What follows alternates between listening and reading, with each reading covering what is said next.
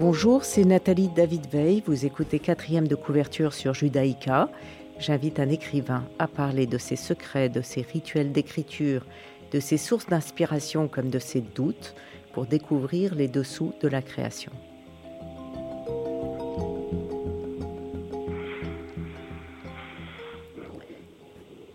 Emmanuel Favier nous parle de son livre La part des cendres, publié chez Albin Michel. Bonjour Emmanuel Favier. Bonjour.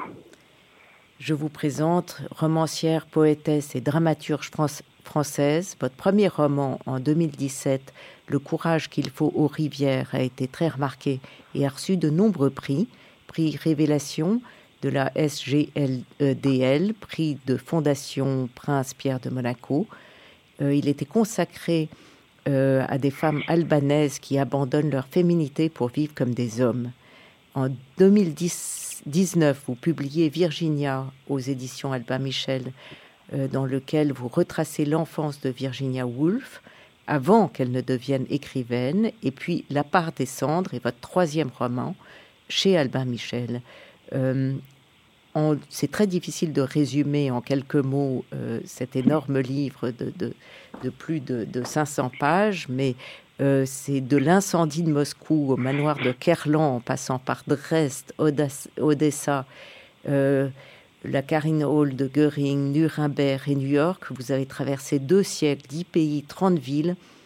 Euh, vous suivez l'itinéraire d'un coffret contenant un trésor, symbole de la grande histoire, des spoliations et des guerres. On ne lâche pas votre roman. Vous commencez en 1812, hmm. l'incendie de Moscou, l'on rencontre le père de Sophie Rostopchine, la future comtesse de Ségur. Il est gouverneur général de la ville, vient de faire incendier Moscou pour ne pas la laisser à, Napoléon. Et elle écrit ses mémoires lorsqu'elle voyage vers Paris, lorsqu'elle est encore toute jeune. Et ce trésor sera votre fil rouge. Est-ce qu'on a réellement trouvé, retrouvé Emmanuel Favier, les mémoires de la comtesse de Ségur? Ah, c'est la grande question. C'est euh, la frontière entre le réel et la fiction. Disons que c'est une question que je me suis posée pendant tout le livre, non pas la question de savoir si elle avait écrit ses mémoires, mais la question de savoir ce que je pouvais m'autoriser à inventer, ayant affaire à un matériau historique euh, évidemment considérable, puisque, comme vous l'avez dit, ce sont deux siècles d'histoire. Euh, disons que j'ai imaginé qu'il était tout à fait vraisemblable que la petite Sophie Rostopchine, euh, quittant à 17 ans euh, Moscou, euh, sa Russie natale, pour aller s'installer en France, où elle retrouvera son père et où elle rencontrera donc le comte Eugène de Ségur, il était assez vraisemblable qu'elle ait, qu'elle ait tenu un journal, donc pourquoi pas pourquoi pas. Après, non, on n'a pas retrouvé de manuscrit euh, qui, qui, soit d'ailleurs antérieur à, à, ces écrits de, de femmes adultes, de grand-mères et de, de toutes les histoires qu'on, que, que, nous connaissons, que nous avons lues pour la plupart d'entre nous dès l'enfance et publiées dans la Bibliothèque Rose c'est une, en tout cas une très très bonne idée parce que euh, c'est très romanesque. Vous, vous le cachez derrière une gravure euh, qui elle-même, on découvrira, sera fausse, qui euh, est piquée par Göring pendant la guerre, comme vous parlez des spoliations. Il y a mhm. une, un lien dans toutes vos histoires qui est absolument remarquable. comment avez-vous fait euh, vos recherches? Est-ce que vous les avez d'abord fait puis écrit ensuite ou tout a été en même temps? C'est vertigineux, hein, votre livre. Oui, bah, c'était un travail vertigineux, je dois avouer. J'ai souvent eu peur de me, de me noyer dans la documentation, non seulement parce que dès qu'on s'intéresse à la Seconde Guerre mondiale et aux, questions de spoliation, on a affaire euh, évidemment à un matériau euh, énorme. donc, comment j'ai travaillé? Alors, j'ai commencé effectivement une année de recherche uniquement. Euh, j'ai mis voilà, j'ai pris un an avant de m'autoriser à écrire. Euh, mais, euh, mais en réalité, les recherches ont duré jusqu'à la fin, puisque dès que vous tirez sur un fil, vous avez mille sujets passionnants, mille coïncidences, mille, mille choses que vous avez envie de traiter. Donc la grande question, c'était plutôt de choisir. Et donc pour choisir, une seule solution, c'est de se fier, se fier à son intuition, Emmanuel Favier, la part des cendres, dont vous avez fait des recherches incroyables, est-ce que vous avez découvert euh, des choses qui ont modifié intégralement euh, ce que vous vouliez écrire dans votre roman? Est-ce que vous avez été surpris parfois par ce que vous aviez trouvé de l'histoire ou de vos archives? Ah oui, constamment. C'est-à-dire que euh, moi, le point de départ, c'était vraiment la question des spoliations. C'était vraiment euh, la question des spoliations et la manière dont elles sont, euh, dont on tente euh, finalement de, de, les réparer d'une certaine façon aujourd'hui. Donc, c'était vraiment la période contemporaine de recherche, de restitution, le cas échéant, donc ce qui est très rare évidemment, qu'on retrouve encore aujourd'hui des, des œuvres spoliées pendant la guerre. Euh, donc, déjà, la première surprise a été de me retrouver à, remonter dans le temps aussi loin, c'est-à-dire et encore, j'aurais pu remonter jusqu'au pillage euh, byzantin ou voilà de l'Antiquité. On pouvait vraiment remonter très loin dans le temps. Je me suis arrêtée quand même au début du 19e siècle. Euh, la grande surprise, ça a été aussi l'importance de la question russe. C'est une des raisons pour lesquelles je fais commencer mon livre en Russie, mais évidemment avec euh, des échos aujourd'hui, euh, avec ce qui se passe euh, dans les pillages des, musées en Ukraine, mais le fait que l'armée rouge ait récupéré une grande partie des, des biens, euh, œuvres d'art naturellement, mais aussi archives et, et biens, bien personnels euh, spoliés en France, euh, et les ont emmenés en Russie. Donc en 45, hein, l'armée rouge arrive à Berlin, récupère en zone d'occupation soviétique tout ce qu'elle peut, l'emmène en Russie. Et donc on a euh, encore aujourd'hui, puisque la Russie n'est pas forcément dans une politique de restitution euh, comme on peut l'imaginer, encore moins aujourd'hui.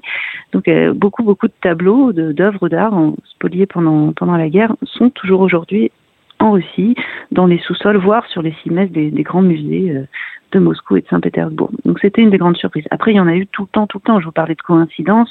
Euh, c'était ces, petits moments euh, de jubilation, d'excitation où on s'exclame tout seul à sa table de travail en, découvrant un lien euh, improbable entre euh, deux personnages qu'on traitait et qu'on.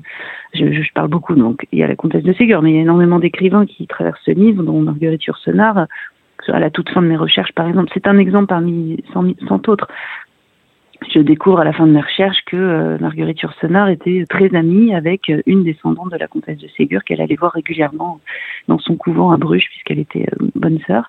Donc voilà, il, y a eu sans cesse des surprises, notamment dans, cette façon dont l'histoire se s'amuse et nous nargue et, et entrelace ces coïncidences, ces, ces, ces menus faits. Et c'est ça qui est excitant pour le romancier, évidemment. Oui, vous avez dû être triste d'ailleurs de lâcher tous ces personnages auxquels on s'attache, puisque euh, vous, vous euh, divisez votre, votre immense livre en huit chapitres avec tous des noms de femmes.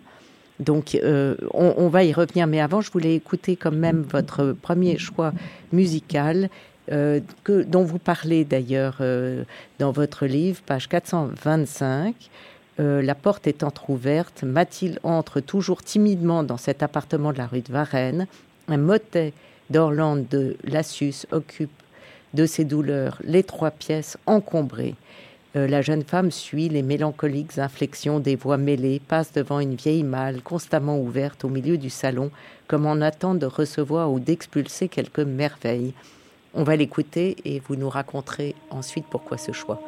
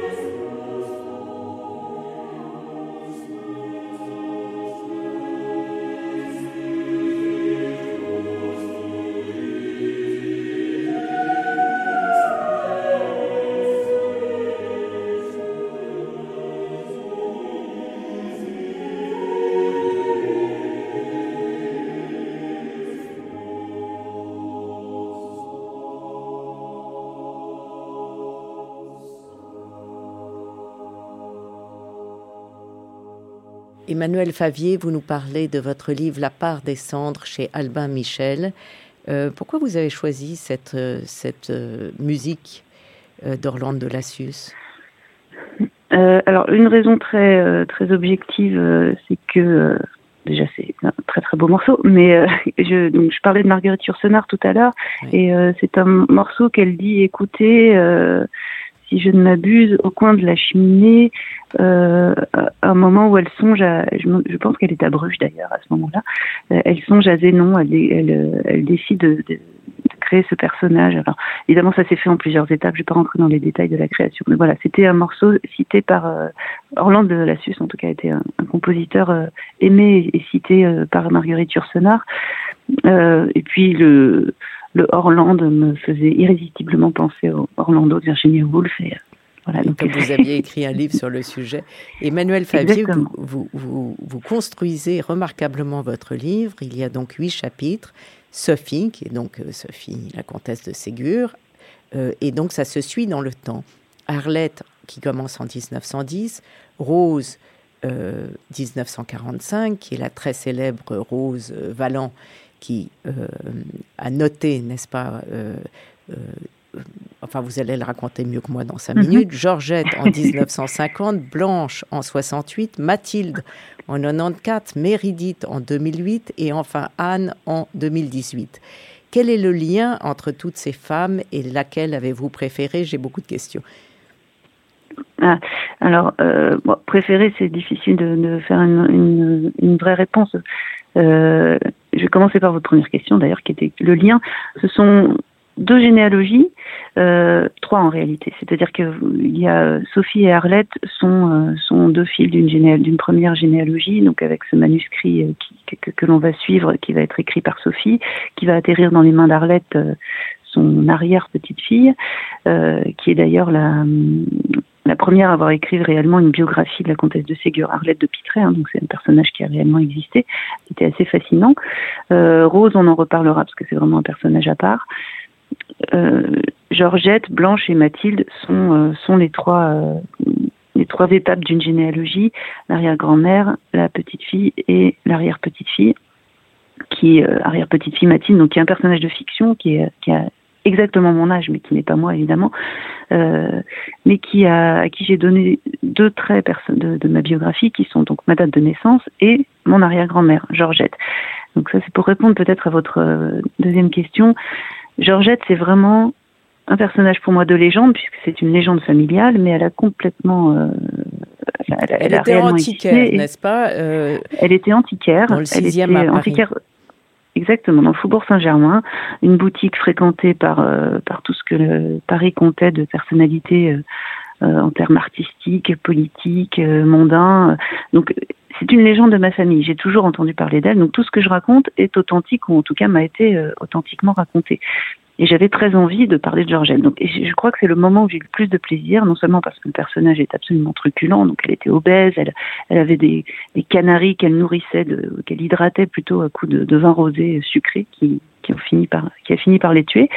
Elle avait des chats, elle avait, voilà, c'est vraiment un personnage de roman euh, extraordinaire. Donc, euh, et, et c'était aussi très agréable de parler d'elle puisque à la fois j'avais ce socle euh, du réel, je pouvais vraiment m'appuyer sur des anecdotes qu'on m'avait racontées.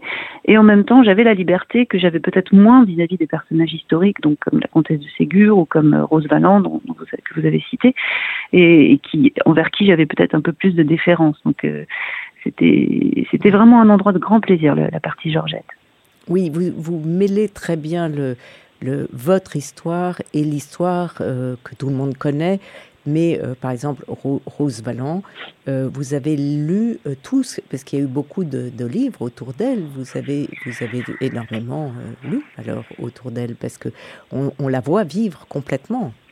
Elle est fascinante. Alors, oui, je ne sais pas si elle est si célèbre que ça. C'est vrai que bon, elle est connue peut-être par des personnes qui, s'intéressent à toutes ces questions, mais je, remarque dans les rencontres que je peux faire euh, ici et là que, que, c'est un personnage qui, que les gens découvrent avec mon livre. Euh, donc j'en suis ravie évidemment puisque c'est vraiment une figure extraordinaire de résistante. Hein.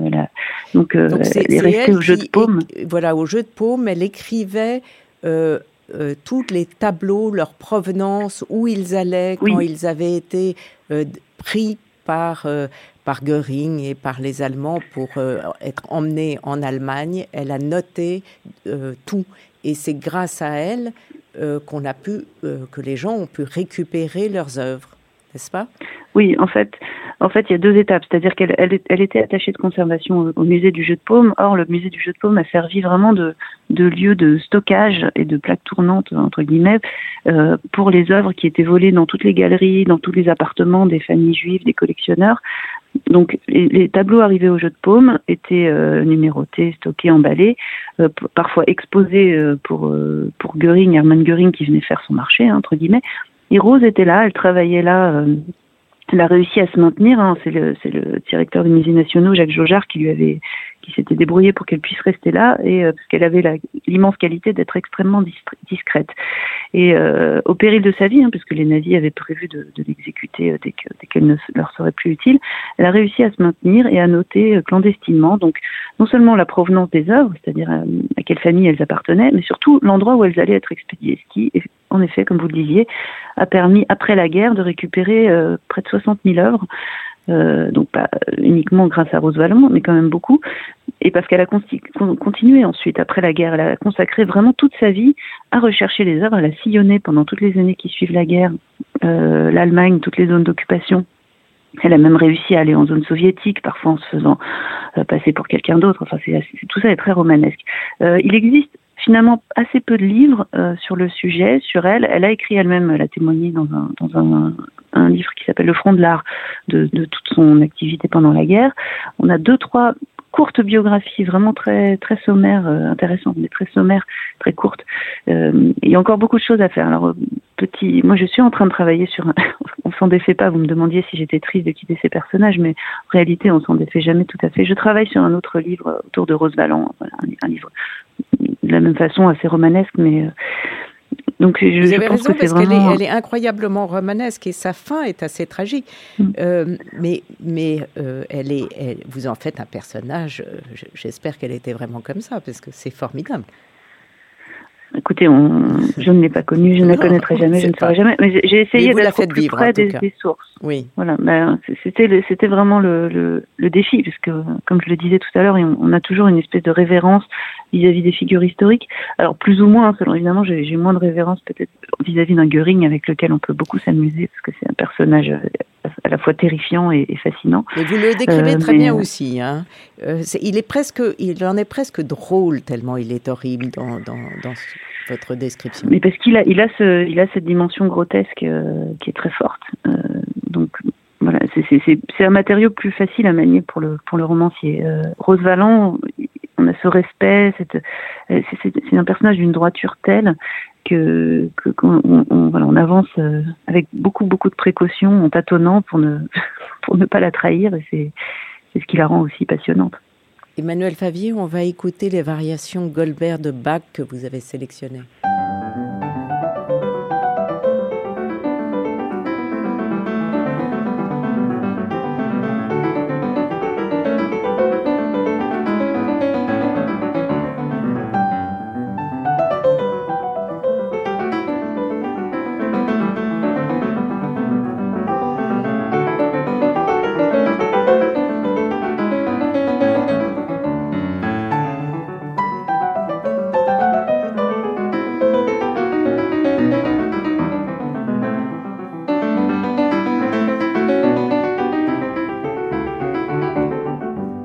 Emmanuel Favier, vous nous parlez de La part des cendres, un, roman formidable chez Albin Michel, immense. On ne le quitte pas euh, et il prend quelque temps puisqu'il a plus de 500 pages. Euh, vous parlez, vous, vous évoquez beaucoup d'écrivains et d'écrivaines d'ailleurs, à commencer par la comtesse de Ségur, mais Yourcenar que vous faites vivre et, beaucoup d'autres. Euh, là encore, la sélection a dû être un peu difficile ou vous aviez euh, envie de parler de, de Marguerite Yourcenar dès le départ Ou elle est, elle est arrivée en cours de route? Elle est arrivée en cours de route, exactement. Euh, en fait, le, je me suis rendu compte assez rapidement que, que Bon, je suis écrivaine, donc moi c'est la littérature qui me porte, c'est mon héritage est celui-ci. Comme c'est un livre sur l'héritage dans tous les sens du terme, euh, mon héritage principal c'est la littérature et les figures d'écrivains dont je ne me lasse pas de parler. D'ailleurs, il faudrait peut-être que que je m'en émancipe un peu, mais euh, j'ai toujours beaucoup de plaisir. J'ai écrit sur Virginia Woolf, j'ai écrit sur Roberto Bolaño, et Marguerite Yourcenar est arrivée euh, dans ma vie euh, assez tardivement, puisque puisque c'était en, en, plein milieu de l'écriture de ce livre, donc il y a quatre, trois ans à peu près, euh, j'étais, euh, voilà, ça a été une révélation euh, de lectrice et, d'écrivaine aussi, puisqu'elle elle a vraiment constitué une forme de, non pas de modèle, mais d'étalon euh, de mon travail littéraire. Et, elle s'est, c'est comme si elle se penchait sur l'écriture de ce livre. Et donc, j'ai, ressenti le besoin euh, irrépressible d'en faire une, une sorte de figure, euh, figure totem, voilà, de, de la suivre. Et, et, j'ai trouvé des liens, euh, parfois complètement de hasard et parfois plus nécessaires, avec les sujets, non pas évidemment le sujet de la spoliation directement, mais en tout cas les sujets que j'abordais et donc elle est devenue un personnage à part entière. Et euh, ce qui est à la fois euh, amusant et très émouvant pour moi, c'est que j'ai terminé le livre euh, à la Villa Marguerite Yourcenar, qui se trouve dans les Flandres, euh, donc à quelques minutes, euh, à quelques kilomètres de la frontière belge. Et c'était euh, c'était pour moi très très beau et très juste de, de terminer le livre là-bas, un peu sous, sous son œil bienveillant, je l'espère. Voilà, donc il y, avait un, beaucoup de sens dans, dans l'écriture de ce livre me placer sous la figure tutélaire de Marguerite Yourcenar. Emmanuel Fabier, je vous remercie beaucoup. Je vous conseille tous de lire La part des cendres chez Albin Michel et j'espère que vous reviendrez pour votre prochain roman. Avec grand plaisir. Merci. Merci. Cette émission sera rediffusée dimanche à 14h. Vous pouvez la réécouter sur vos podcasts et sur le site de Radio Judaïka. Je vous retrouve mardi prochain à 11h.